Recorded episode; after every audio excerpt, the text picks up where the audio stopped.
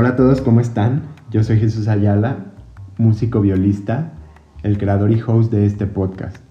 En Gran Pausa buscamos platicar con músicos de diversos temas para poder entender, conectar y valorar más su trabajo. Gran Pausa significa en la música un tiempo marcado e indefinido para canalizar emociones dentro de una obra. Comenzamos. Bienvenidos, bienvenidos a su podcast Gran Pausa. Esta semana con la primera cantante que aparece en el podcast y su nombre es Diana Martínez. ¿Cómo estás, Diana? Ay, hola, mucho gusto. Este, muy bien. Muchas gracias por la invitación. Muy bien, muy bien. Pues eh, Diana y yo nos conocemos del técnico. Eh, la verdad es que no fuimos eh, compañeros por, en muchas clases o por mucho tiempo. Estuvimos en si no recuerdo mal, nada más en pedagogía. Sí, sí, yo también creo que sí. este, pero ahí como que poco a poco surgieron cositas y nos hicimos amigos. Pero, eh, pues Diana, vamos a hablar hoy de, las sopranos, porque pues tú eres una soprano. Entonces, eh, me gustaría que me contaras un poco, ya me contaste a mí un poco cómo es tu historia, pero me gustaría que nos compartieras aquí eh, cómo empezaste con el canto. Ay, bien. Pues sí, es una historia un poquito larga, creo, no sé.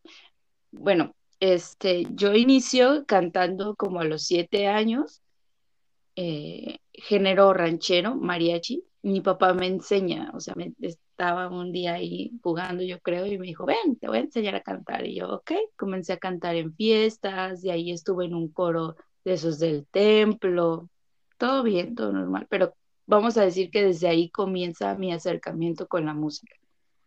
A los 11 o 12 años, este, mi papá otra vez me dice, oye, voy a armar un mariachi, porque mi papá tiene conocimientos musicales líricos, pero tiene conocimientos musicales y me dice, voy a armar un mariachi, ¿quieres? Y yo, ok, va. Y pues me enseña a tocar el violín y otra vez otro acercamiento con la música. En el mariachi duró como aproximadamente cinco años, más o menos.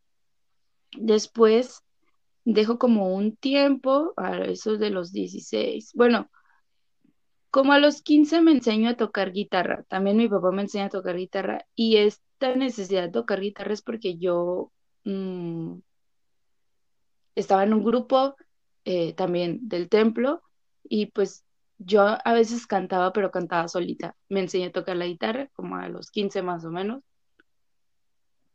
Y después ya me quedé como sin actividad eh, formal, por así decirlo.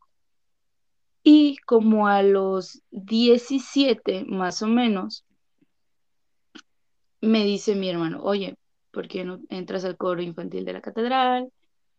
Porque el maestro Aurelio era maestro de mi hermano entonces dije, bueno, ok, va.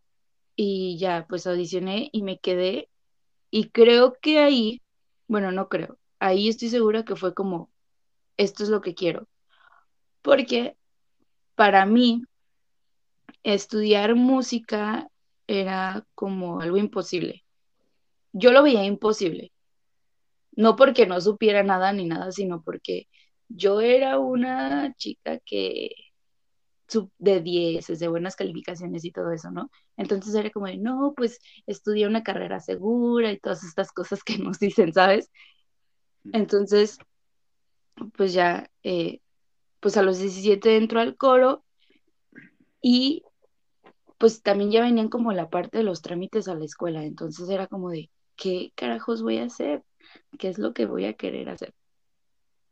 En este coro descubro muchas cosas pues es música sacra, ¿no? Y en coro, un coro polifónico. Entonces,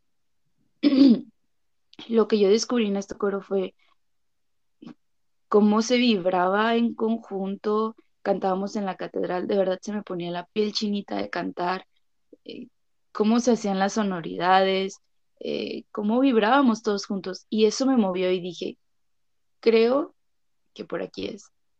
Y pues para eso entonces decido eh, hacer trámites al técnico y pues no quedó la primera. Y después de un arduo año de estar buscando, entro a la Escuela de Música de Zapopan, eh, que tiene un programa que se llama Ejecutante, que es como un equivalente al técnico, y entré ahí con la maestra Belina de la O, y a los seis meses quedo en el técnico en música, entonces pues básicamente llevé las dos escuelas y pues nada, eh, yo soy una persona pues algo espiritual, religiosa, que cree que pues Dios nos da dones, ¿no? Entonces, este, yo creo que Dios me dio este don de cantar, pero yo era mi trabajo, seguirlo trabajando, valga la redundancia, seguirlo creciendo, seguir, hacerlo crecer, aprovechar de él y también por eso fue que dije, bueno, vamos por esta parte y pues sí, hasta ahora aquí sigo, ya con el técnico terminado, pero y, y, con la licenciatura en comp composición iniciada. Está muy interesante que tu crecimiento fue como muy orgánico, pues digo, pues he escuchado varias historias y incluso la mía es de esas historias en las que pues hay un gusto por la música, ya sea por videos. Yo la verdad es que de chico no recuerdo alguna vez en las que yo haya visto una orquesta o, o algo que me hubiera dicho, yo quiero ser músico. Solamente era como un gusto por ver videos y ni siquiera era viola, o sea, era violín, ya lo he dicho, ¿no? Pero eh, yo entré a viola inicialmente, o sea, nunca toqué el violín, nunca tuve una clase de violín. Pero, o sea, yo busqué el, bueno, desde chico no sabía que quería estudiar música, pero empecé a adentrarme, pero siempre tomé como clases formales y lo que me gusta es que, que tú no, que lo hiciste pues con tu papá y que ibas como que a grupos eh, en el templo, lo de que me decías de fiestas familiares y cosas así, también tocar violín, guitarra, como que tuviste un crecimiento muy orgánico y eso está pues muy padre. Y, y el giro que diste al entrar a composición, pues sí está interesante, porque pues uno pensaría que, pues que quieres seguir desarrollándote en, en canto o, o, cualquier persona, ¿no? Podría creerlo, porque dice, bueno, eres buena para esto, porque cambias como de orientación? Pero, ¿quieres contarnos un poco por sí, mira, yo, yo sí quiero seguir desarrollándome como cantante, o sea, seguir tomando clases de canto, por afuera de la universidad, pero descubrí que si quiero hacer lo mío, o sea, como que quiero hacer mi propia música, y esto nace porque pues yo escribo y a veces escribo poemas y escribo cositas así, ¿no? Que salen de la cabecilla. Y pues en algún punto me he expuesto como a, a, a darle a la guitarra o a darle como al piano para ver qué puedo sacar, pero encuentro como una cierta limitante, ¿no? Entonces dije, no, creo que necesito buscar más herramientas para, para hacer esto que quiero.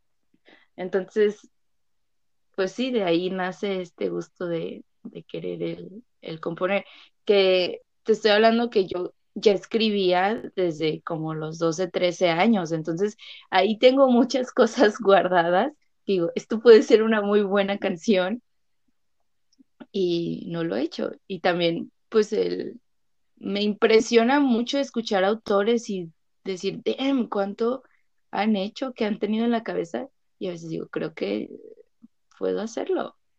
Está muy padre. Fíjate que encuentro un parecido en como la historia, en la forma de ver las cosas, en todo esto, a Natalia Lafourcade. A lo mejor van a pensar que estoy un poco loco, pero su historia es muy similar. Ella, a ella le gustaba mucho escribir también de pequeña y, y, escribir canciones y cositas así como dices, pero pues también pues tiene una voz impresionante.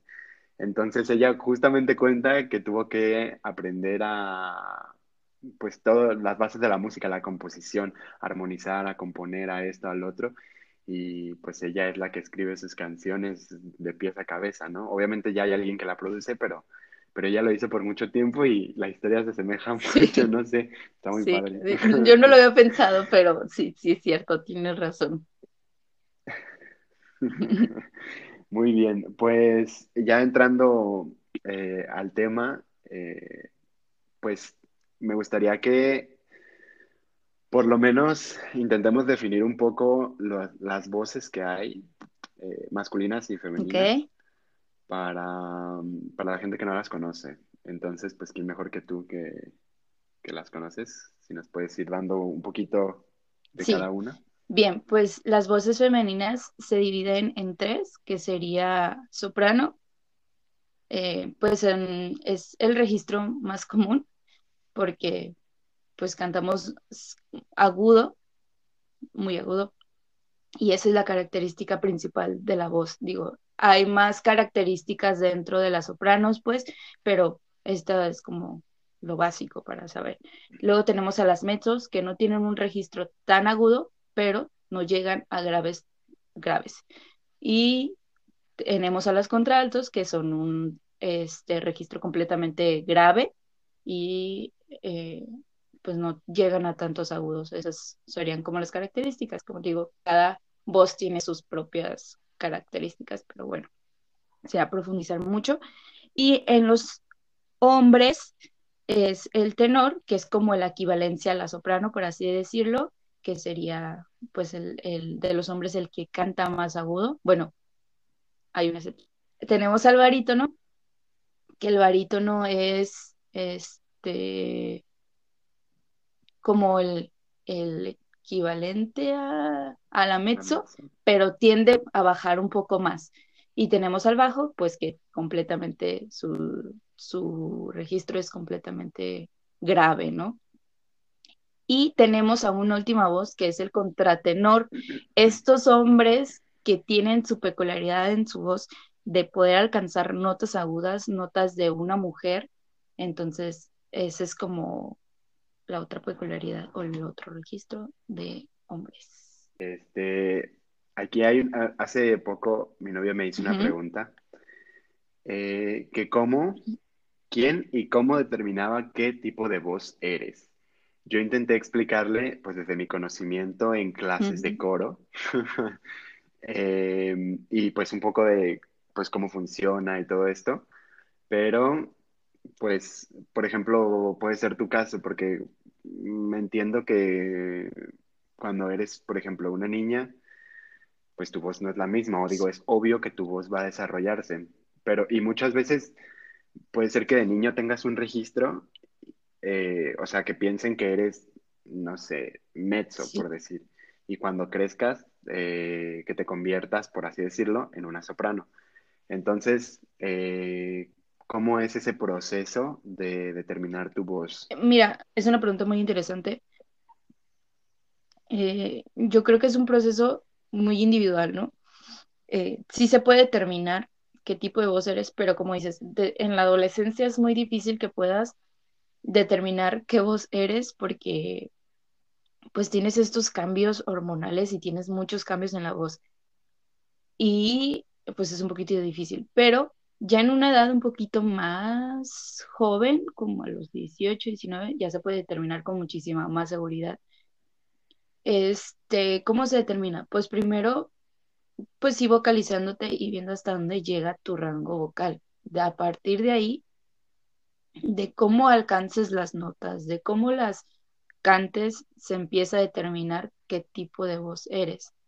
Este, a mí, por ejemplo, yo en algún momento pensé que yo era mezzo porque tengo muchos graves, o sea, tengo un registro medio amplio. Entonces dije, bueno, a lo mejor soy mezzo, pero mi color es muy oscuro. Entonces dije, no, sí. Después me dijeron, no, si eres soprano, porque sí alcanzo muchos agudos y pues los alcanzo bien. No tengo que esforzarme de más, no tengo que que hacer cosas extrañas para alcanzarlos, sino que tengo pues una buena forma de alcanzarlos. ¿Y qué más? Y pues ya creo. Sí. Y justo iba a hacerte una pregunta que tenía un poco que ver, que bueno, es, es como muy personal, ¿no? Que a mí me surgió como la, la idea.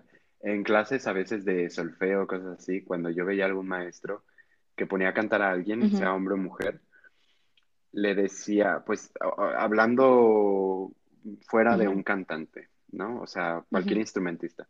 Eh, lo ponía a cantar una nota y no la alcanzaba y le decía, no, tú eres tal, tal voz. Eh, o para clases de coro, que decía, no, tú eres tal voz.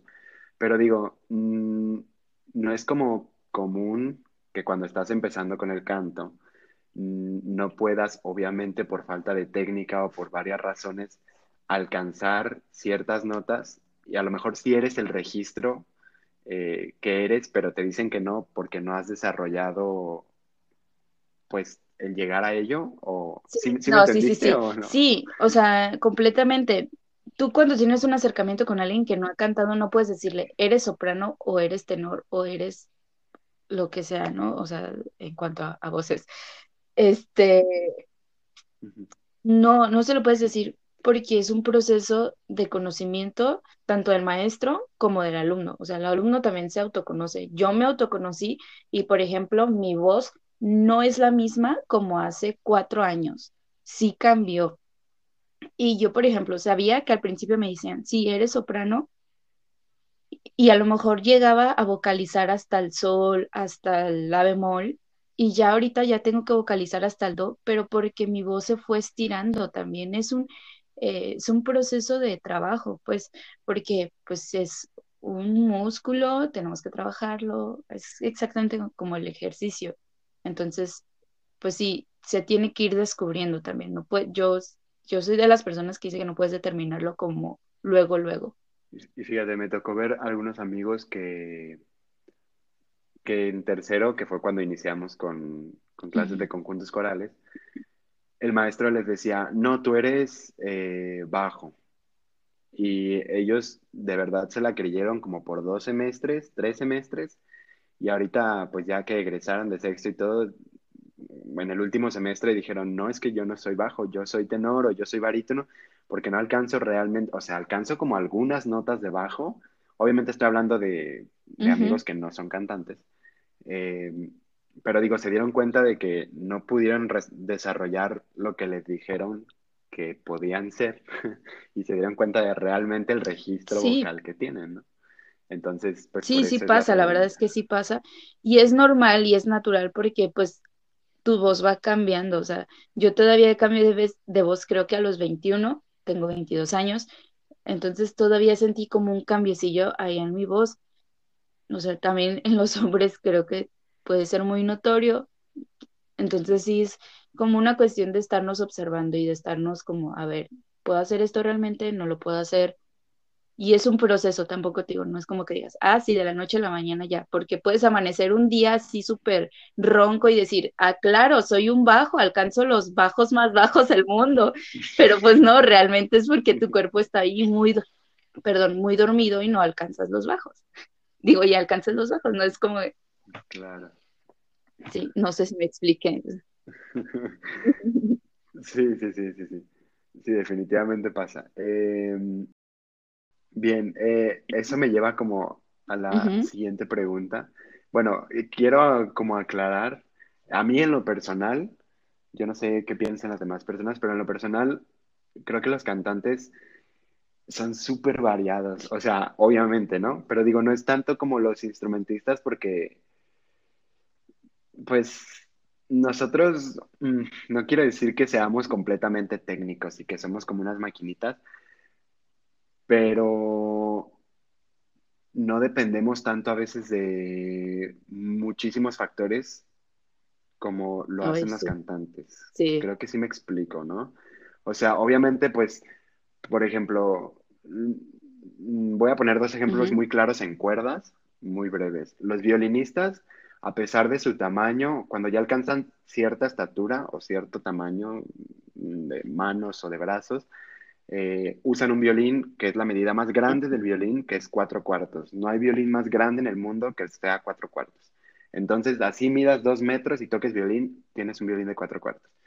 Eh, y en, en el caso de las violas, eh, la más grande que yo he escuchado es como de 19 pulgadas. Pero la más común de las violas es la de 16 pulgadas, que es como 40 y algo. Entonces, eh, depende mucho también, no es que si creces más vas a usar una viola más grande, no, hay personas muy grandes que tocan viola que tocan una viola de 16. Eso es como completamente al gusto porque la viola es muy variable, pero eh, la viola es uno de los instrumentos que, de los pocos instrumentos que varían realmente su tamaño para cada uno de los violistas, por así decirlo, porque en caso de las flautas, de las guitarras, de los violines, de los pianos, de clarinete, de esto, pues son medidas como casi estándares. Ajá. Entonces no tenemos como tanta esa complicación de, de las que tienen, no complicación, pero variables de las que tienen ustedes por tipo de voz y todo esto.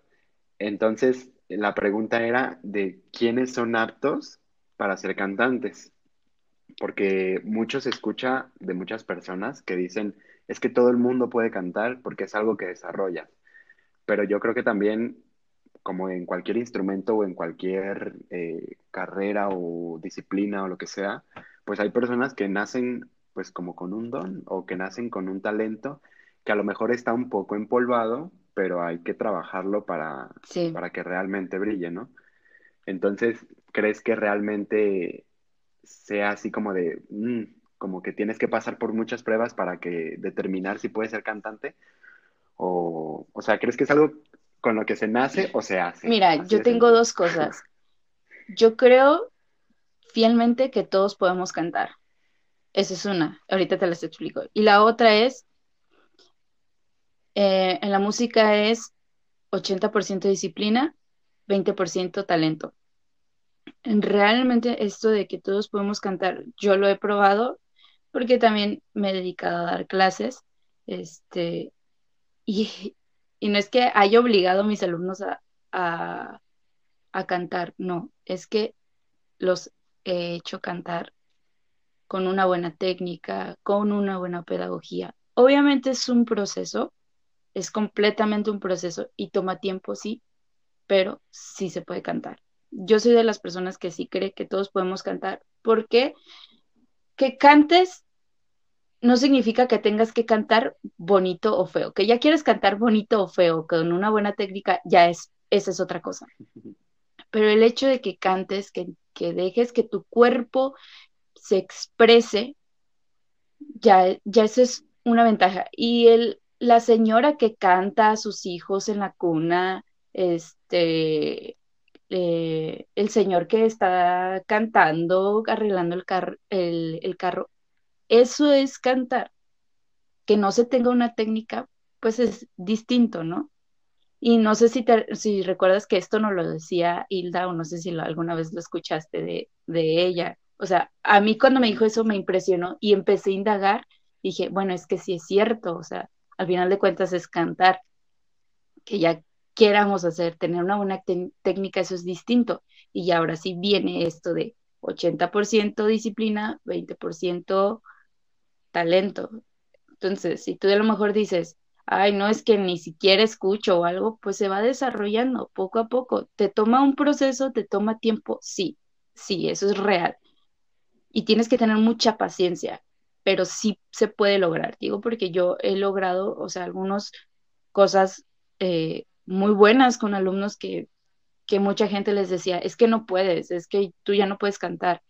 Y sí fue como, a ver, vamos a intentarlo paso a pasito y sí he logrado algunas cosas y sí han logrado algunas cosas. Sí, fíjate, yo también me acuerdo mucho eso que nos decía la maestra Hilda en la clase, eh, de que ella hizo una investigación para un libro o algo así, como que recuerdo que algo así era la historia, que en las que y recorría casa por casa y literalmente les preguntaba a, a cualquier mamá o cualquier persona, le decía, ¿tú tienes hijos? Sí, ¿me puedes cantar una de las canciones que alguna vez eh, le cantaste? Y le decían, no, pues es que yo no soy cantante. Y decía, ¿cómo que? ¿Cómo? O sea, no necesitas ser cantante para cantar y le decía, pues, ¿no conoces tal canción? Y la maestra se ponía a cantar y le decía, sí, pero dice, pues que eso para mí no es cantar. Entonces la maestra ahí nos daba toda su explicación. Y a mí cuando, cuando explicó todo eso, a mí me voló la cabeza. Yo dije, pues es que es muy real, ¿no? Claro que, pues una cosa es hacerlo como súper bonito, expresión, ritmo, entonación, un montón de cosas que implica y otra cosa es hacerlo como Sí, muy sí, sí, natural. Pues completamente. hablando un poco de las influencias que hay eh, pues en los cantantes, creo que hay muchísimo género, obviamente, bueno, no creo, hay muchísimo género, hay muchísimo de dónde inspirarse, eh, contra quién competir, entre Sí. comillas, pero ese es- creo que es otro punto que ahorita vamos a tocar. Eh, pero, mm, ¿qué fue a ti lo que te dijo? ¿O qué solamente fue el canto en general o fue como algún género? Porque me dices que, que sentiste esto en la catedral estando cantando con un grupo, Sí, que se te puso la piel chinita, ¿no? Que, que realmente lo sentiste, pero ¿realmente hay algún género o, o algo que te llame la, más la atención que por la, por la que te hayas decidido ser pues cantante? no, ¿eh? Realmente no tengo como algún género que diga, ah, por esto me hizo cantante. Digo, sí influyó mucho lo de estar en el coro, eso sí influyó mucho, porque pues obviamente para mí era algo muy nuevo y porque no había tenido como acercamiento a la música formal, eh, académica, aunque es, pues sí, yo no tenía ningún acercamiento, entonces cuando me acerco digo, wow, ya lo había visto desde fuera, pero como el tenerlo ya en mis manos fue como, wow, sí, esto me influyó, o sea, me, me, sí, sí influyó y ya. El simple hecho de cantar, pues obviamente hay cositas en las que te Sí, o inspiras, sea, pero el simple hecho de yo desde chica yo decía, sí te quiero tener clases formales de canto, pero yo no encontraba con quién, yo no encontraba como a dónde ir. Entonces ya fue cuando entré al coro y sí, sí, fue algo muy diferente, fue una experiencia muy diferente. El poder sentir eh, la resonancia de mi compañero de al lado, de los de atrás, de los de adelante y que entre todos se formara, pues sí, este, este canto eh, para mí fue, sí influyó. Y la verdad es que no he tenido una experiencia igual. Guau, no, eso está muy padre porque mira, uno pensaría que cuando vas creciendo y desarrollándote, pues puedes tener mejores o más experiencias, pero no, está muy padre que, que tengas todavía eso en mente y presente para que el día en que lo Sí. superes va a ser una cosa increíble, yo creo. Eh, a- hablando un poco de lo que tú me contabas sobre los mitos, me río un poco porque me da risa lo que me dijiste, de los mitos de, sobre los cantantes, de que no son músicos, de que no saben leer, de que se orejean entradas, y en el caso de las sopranos, que es lo que estamos hablando hoy, Ah, sí, que son claro. como muy divas, ¿no? Entonces, ¿qué hay que decir de todo esto? Porque la verdad es que yo he escuchado una que otra cosa, sobre todo lo de divas, te había contado, pero lo de que no son músicos y eso, pues no. Entonces, ¿por? Mira, ¿En dónde yo lo he escuchado escuchado entre alumnos y entre maestros, ¿no? Entre ah, alumno, entre maestros he escuchado mucho el es que el ser cantante es muy fácil, ¿no? Para empezar, es uno también una de las cosas que, es- que escuchamos mucho. Eh, yo es como, no, no puedes decir eso porque Tampoco no es el instrumento más complicado, pero tampoco no es el instrumento más fácil, porque pues a diferencia de todos los instrumentistas, nosotros no vemos nuestro instrumento como tal, nuestro instrumento y nuestro cuerpo y lo tenemos que cuidar. Entonces, escuchar esa parte de que no, pues es que es el instrumento más fácil. Tres años y ya estás listo para la vida y es como de, ¿qué? No. Y también escuchar mucho de que, ay, es que se orejean todo, este, no saben entrar, les tienes que avisar. Es como, ay, sí cala un poco, pues, porque yo no dudo que haya personas así, pero también habemos personas que le hemos estado trabajando precisamente para hacer un buen trabajo y no tanto para callar bocas, sino para decir, soy profesional y estoy haciendo mi trabajo de la mejor manera. Para eso me estoy preparando, ¿sabes? Y que llegue alguien a decirte, no, es que no entras bien, es como, a ver, aguanta, o sea, estoy estudiando también, o sea, sí, sí, sí, sí me explico. Sí son varias cositas que, que dicen y pues entre ellos es el divas, ¿no? Que, que te digo, esto sí lo he escuchado de maestros que de repente están acompañando cantantes y no quieren como dar todo en el ensayo, pero sí darlo todo en la presentación y es como de, no, o sea, ¿por qué hacen eso? O porque es como de, ay, no, mejor tócame esto y ya cuando estemos en la presentación, en el recital, ya tocamos todo bien, ¿no?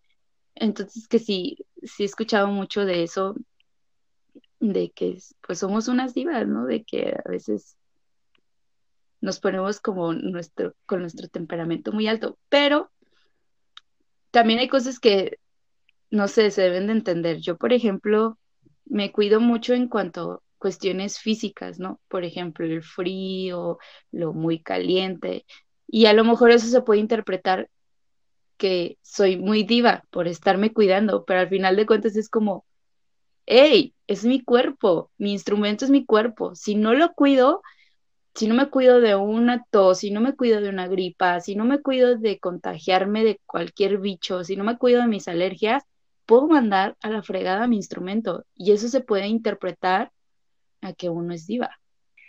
Claro, pues pensándolo así, es como hace poquito que platicaba con una amiga de Fagot, pues ella, pues el tema de que los, los alientos no, no comen en ensayos o en algún descanso, pues porque si no pueden dañar su boquilla o se le mete comida al instrumento o no suena bien o muchas razones, pues es lo mismo, no lo están haciendo por vida, están cuidando su instrumento precisamente.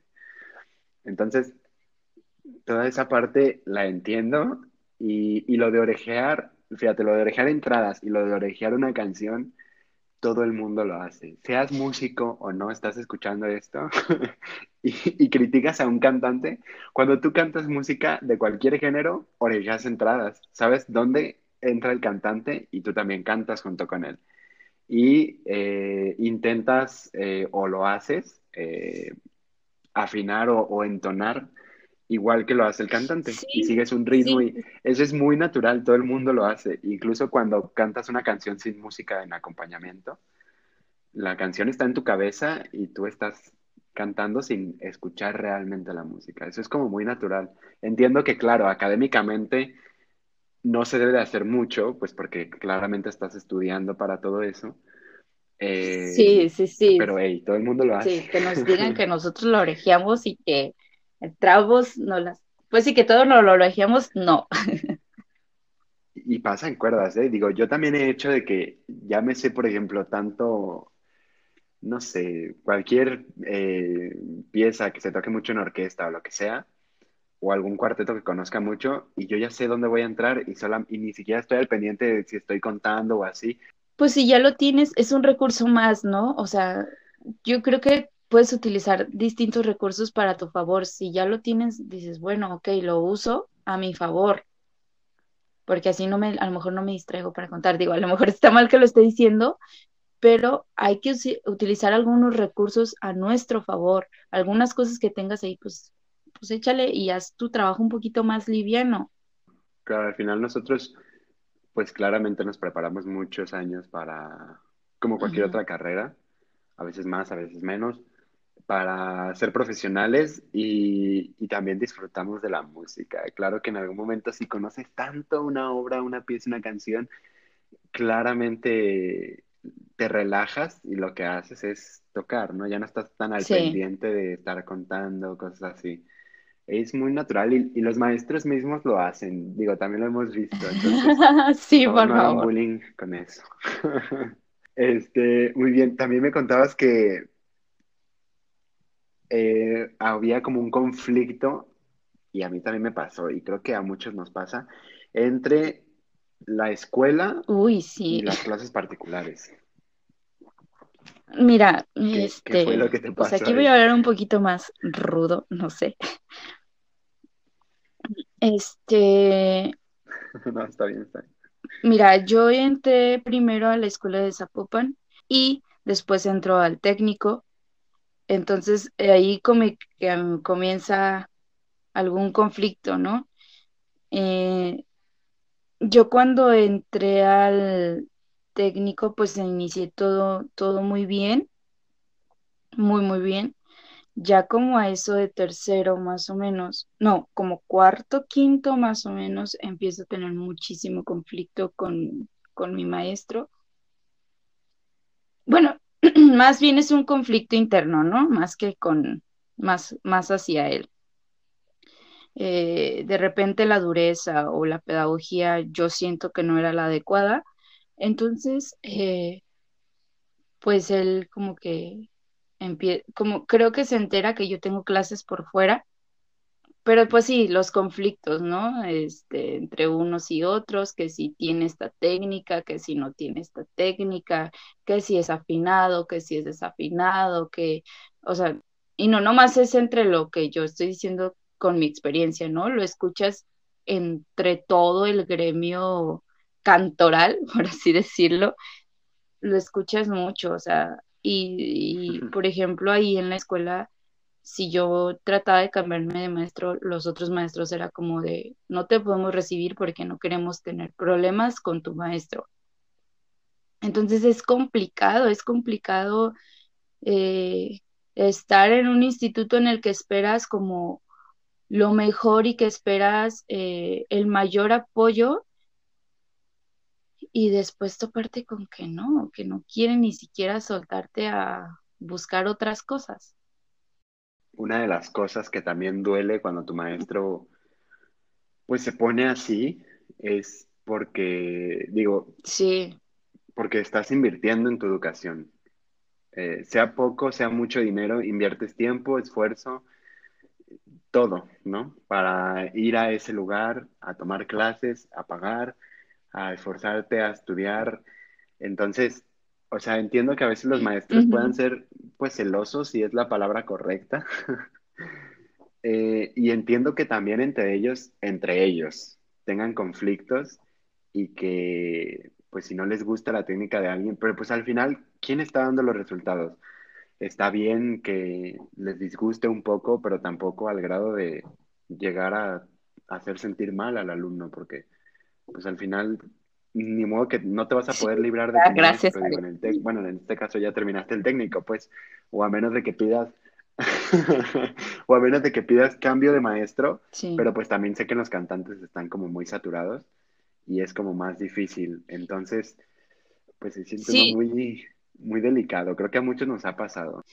no, es por tirarle hate a, a UDG, pero la verdad es que Zapopan me ha cogido mucho mi maestra y ella ha sido muy buena conmigo, este, tiene una pedagogía muy buena, he dado resultados, aparte de que su pedagogía de verdad enseña mucho y no solamente es el hecho de que sea tu maestra, se acerca como un colega músico y te dice, ¿sabes qué? Esto está pasando, aquí vas bien, aquí vas mal, eh, yo te aconsejo esto, no solamente es una cuestión de yo soy tu maestro y se hace lo que yo te diga, no, es una cuestión de, sí soy tu maestra, pero también soy tu colega y hasta un punto tu amiga, ¿no?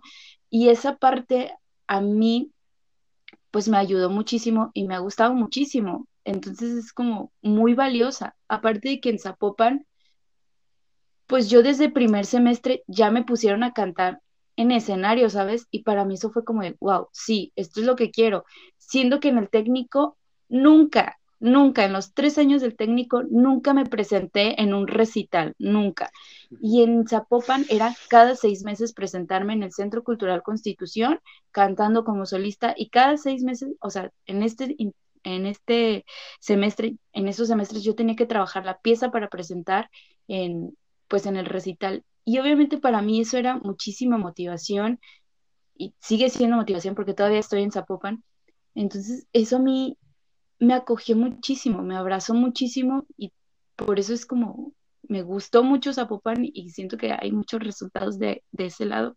Ok, me diste en el clavo, así, preciso, justo lo que he estado, pues no quejándome, pero he intentado hacerlo, ¿no? El, el hecho de hacer conciertos para, para muchachos de la UDG, o bueno, para cualquiera que se quiera acercar, principalmente son para los de la UDG, sobre todo en el técnico, porque como dices, nunca se han subido a un recital en el técnico. Y de verdad que si no fuera que porque estás en Zapopan, no te hubieras presentado pues en un escenario realmente sí.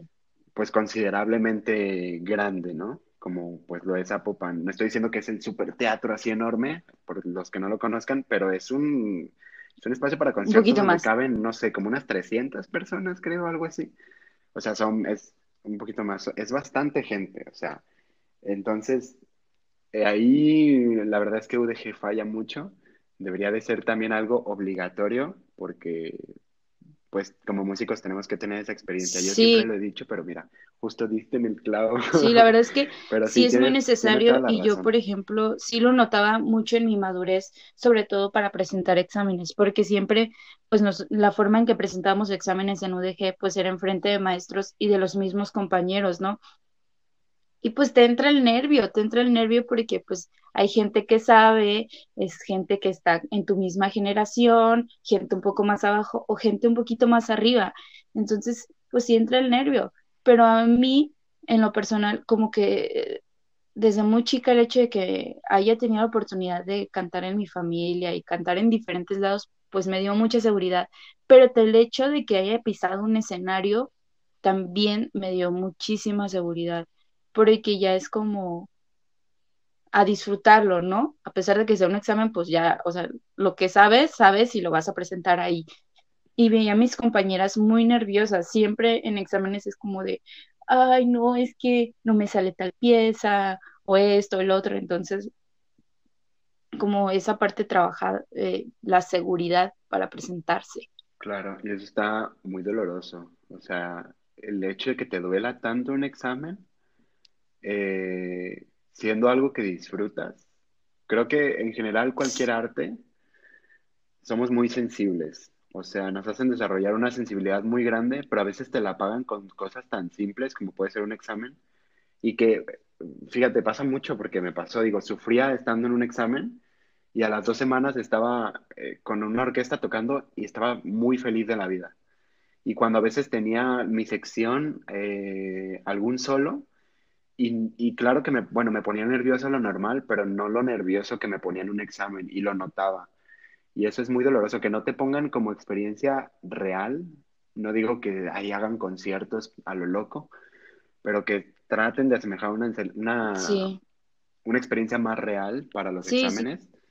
Creo que podría sobre ser todo muy beneficioso para los alumnos. Pero bueno, nos estamos metiendo ahí un poco con la UDG. No, no estamos mater, nada a la UDG, todo bien con la UDG, pero, pero sí, la verdad es que fallan, fallan, fallan un poco y pues hay que como decirlo alumnos. también. Tenemos necesidades como músicos y, y esa es una de ellas. Así es. Muy bien, pues eh, aquí una pregunta un poco complicada tal vez. Desventajas y Desventajas y ventajas de ventajas, ser. Ay, ¿quién me va a poner como diga? No, ¿cuál? No tenemos desventajas. No es cierto. Este, Ah, mira, pues eh, eh, la primera desventaja es como esto de que eres una diva, ¿no? El hecho de que te consideren como diva y, y digo, por muchas personas es como, no, es que o sea, por algunos cantantes es que sí se nos considera así. Y muchos dicen, no, mejor no invites a fulanita de tal porque no, o porque no nos gusta su timbre, no sé. Yo en desventajas hasta ahorita, así personales, ay, no, no, no te puedo decir alguna como, como tal o clara.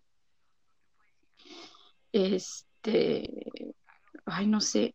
Sí, es una pregunta difícil. Ventajas. Pues la verdad es que tienes mucho trabajo, ¿no? Porque tienes papeles principales, porque eres primera voz, porque puedes agarrar muchas cosas muy fácilmente. Esa es una ventaja, que si tienes trabajo ahí, o sea, si, si hay un poquito más de trabajo como para una soprano. Y en desventaja, pues que no puedes cantar repertorio de los demás cantantes. Podría, podría pensarlo, no sé. no es como que te transcriban una pieza, No sé, es no que, sé, mira, bajo, pues claro yo que no. pues canto distintos géneros, entonces de alguna forma pues puedo darme la oportunidad de cantar diferentes cosas. Si eres una soprano dedicada nada más a lo puro académico, pues ahí pues nada más a lo que hay académico tuyo. Eh, justo mencionaste el campo laboral. Entonces, ¿qué tan...